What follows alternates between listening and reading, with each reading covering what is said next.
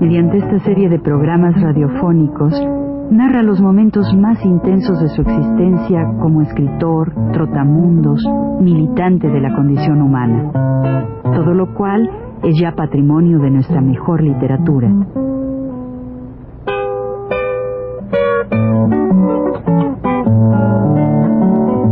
Con ustedes, Juan de la Cabada.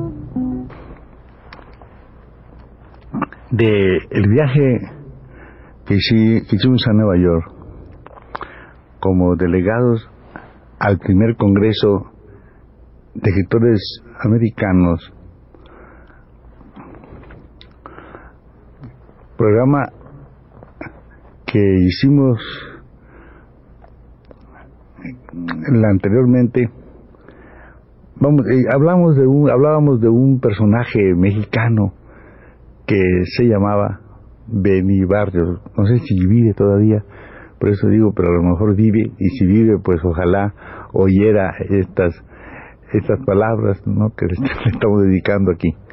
Porque Benny Barrios era el tipo mexicano por excelencia, un tipo así muy curioso del estado de Guanajuato, y tenía todas esas características de, del muchacho que no pudo tener instrucción, pero que era un personaje listísimo para desenvolverse en cualquier lugar. Cuando le preguntaban ahí su profesión, porque él era cargador, era uno de los que trabajaba, trabajaban en los muelles descargando barcos y todo eso. Y en la época de, la depresión, esta época terrible de, que empieza el año 29 y se prolonga por muchos años, pues él era uno, lo que podríamos decir, un hombre sin trabajo, un, un, un employee, un hombre sin trabajo.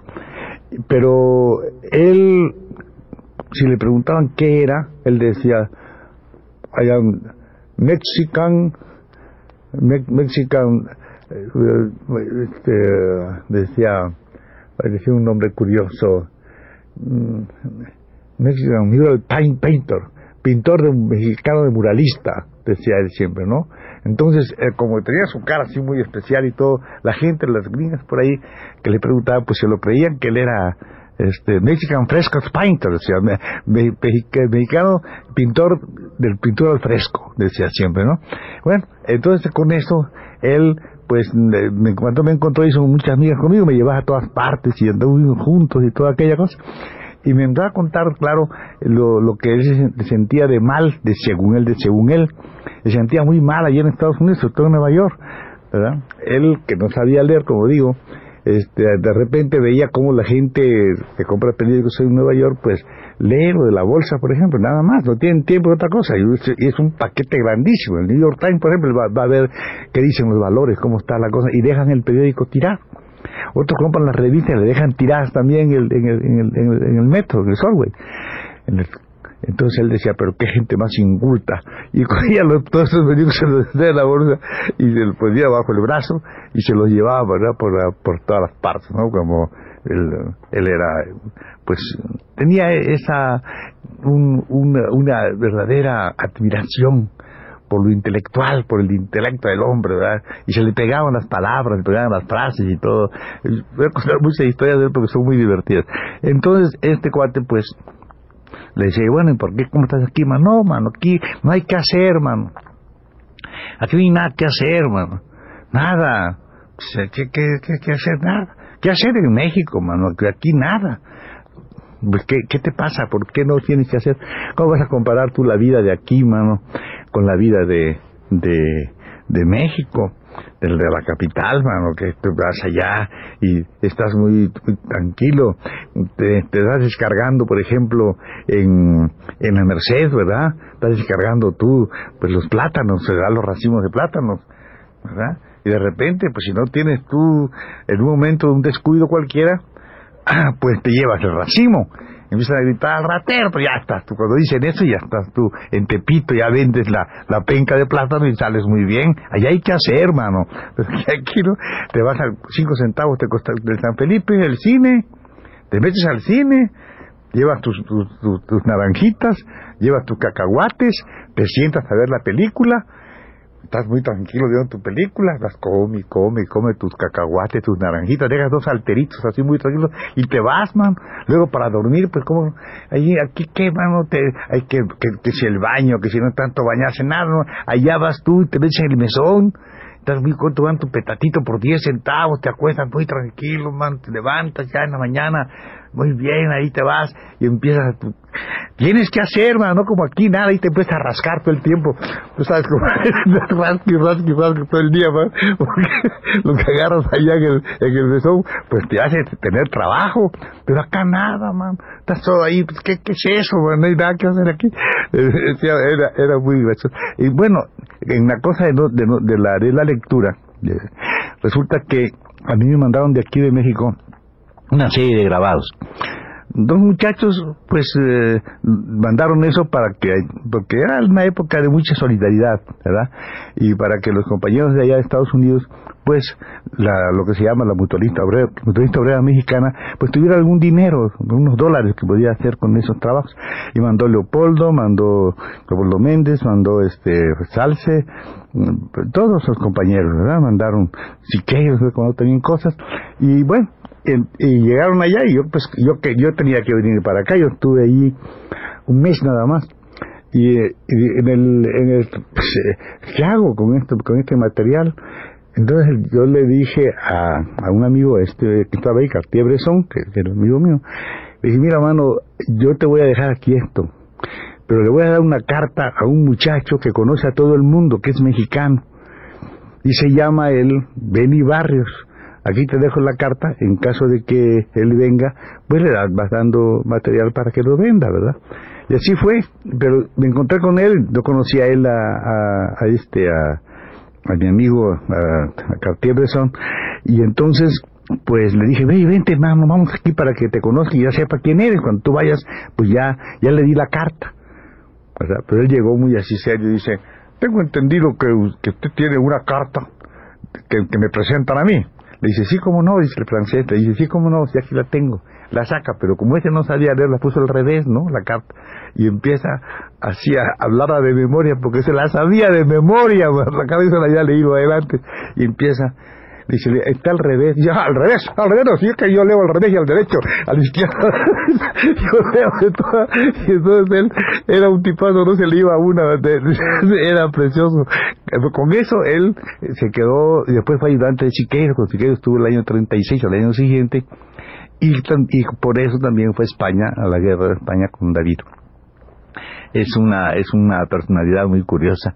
Y yo naturalmente pues aquí eh, hablo cosas de él que siempre son buenas porque es un personaje así yo supongo ustedes la vida de un muchacho que se desenvuelve sin saber leer ni escribir en un lugar como Nueva York, que dice que él es Mexican Frescos Painter, de pintor, pintor de la fresca, y la gente se lo cree, bueno, y está como un dios ahí viviendo de así, ¿verdad? De una manera maravillosa. Luego después, él le creo que trabaja y sabe mucho de eso, de injertos porque él es de origen, de origen campesino, es agricultor, y tengo entendido que en Guanajuato estuvo y después ahora se fue al norte con esa misma, ese mismo trabajo. De manera que no es un, digamos, un vago, ese es un tipo que está, pero que en cualquier lugar, tanto en el que ese no se pierde ni en el mar, ni en el aire, ni en la tierra, es un personaje mexicano precioso, que como hay muchos seguramente, ¿no? Muy inteligente. Habían otros amigos nuestros allí, pues eh, también que, por, por, la por la misma de la época en que llegamos, que es una época muy interesante, todo era nuevo, según se decía. Era el grupo de, la, de la nueva danza norteamericana que viene, pues ya, como ustedes saben, la Marta Graham es la, la más importante en ese momento en esta renovación de la danza que pues, ya viene Isadora Duncan, pero de todas maneras es ella, la Marta, pues. Y, con discípulas como Ana Sokolov, que estaba en Estados Unidos, pues nosotros ahí tuvimos mucha amistad con este grupo y pues, pudimos colaborar un poco dentro del grupo este. también había lo que se llama el New Theater, el nuevo teatro, ¿verdad? En que estaban Orson Welles, estaba Clifford Odets, va a decir algunos nombres, en la calle 14, estaba esto en un cuartel. En un cuartel se, hacía frente al Salvation Army en la calle 14 ahí estaba este esta, estaban los salones de las salas de teatro del, nuevo teatro. Y claro pues eh, se dice fácil eso pero eh, ustedes saben que la renovación del, del, teatro norteamericano de la época es, muy interesante. Viene después Tennessee Williams, una serie de, de, de grandes autores de la época. Y claro, Orson Welles no hace falta que yo les diga quién es porque ya ustedes saben más. Y el otro, pues, eh, Clifford pues, es el autor de aquella obra, Waiting for Lefty, esperando al zurdo, que después tiene mucho nombre.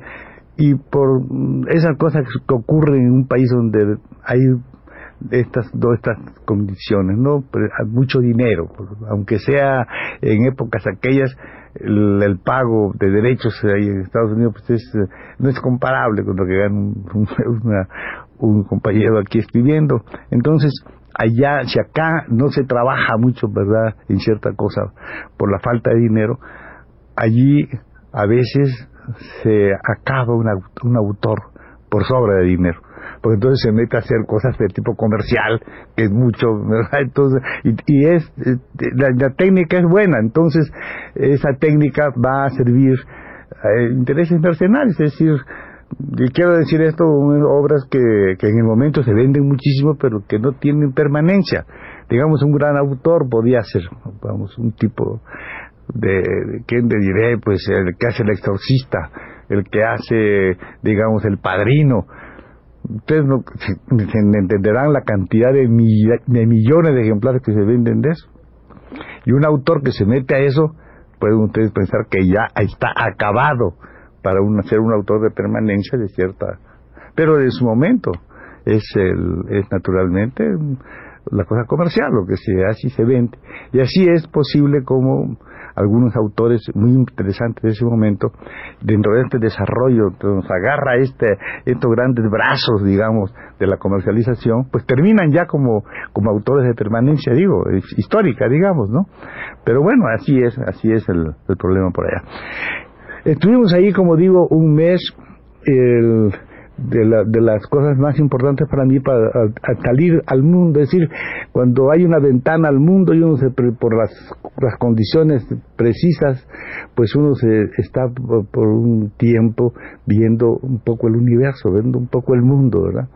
Y de allá entonces nos vinimos en un, en un barco, me vine yo, en un barco, eh, pasando por Cuba, año 35, me, me costó 27 dólares ustedes dirán, ¿no? 17 dólares, porque me, hicieron una rebaja, me dieron a la mitad de precio, porque el, el señor que estaba allí como, como embajador, no como embajador, como cónsul general, este amigo, pues muy buena gente y todo, consiguió que me dieran a mí un pasaje a la mitad, de tercera, que ustedes comprenderán, ¿no? De tercera, pero de, la mitad del precio. A mí me, me, interesaba mucho y me interesa mucho haber hecho estos viajes en esas condiciones. Después ya no, después los hice en otras Pero estos, estos tienen para mí los mejores recuerdos los recuerdos mejores de viajar en tercera con pueblo público, con esta gente magnífica y toda esa cosa, me interesó muchísimo.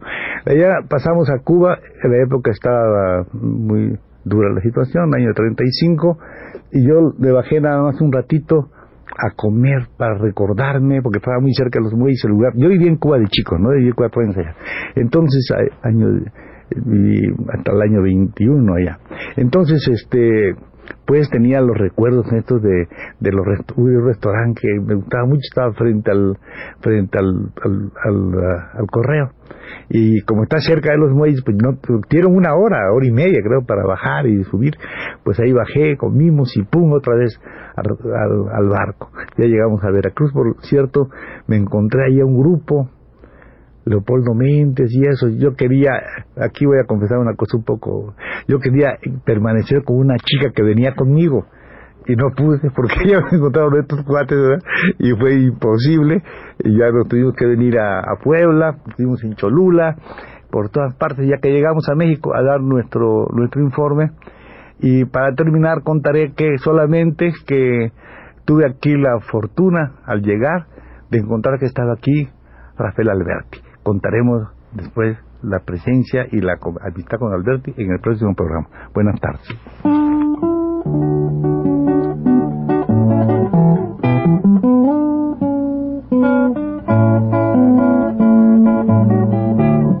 Radio Universidad presentó Recuento Vivo.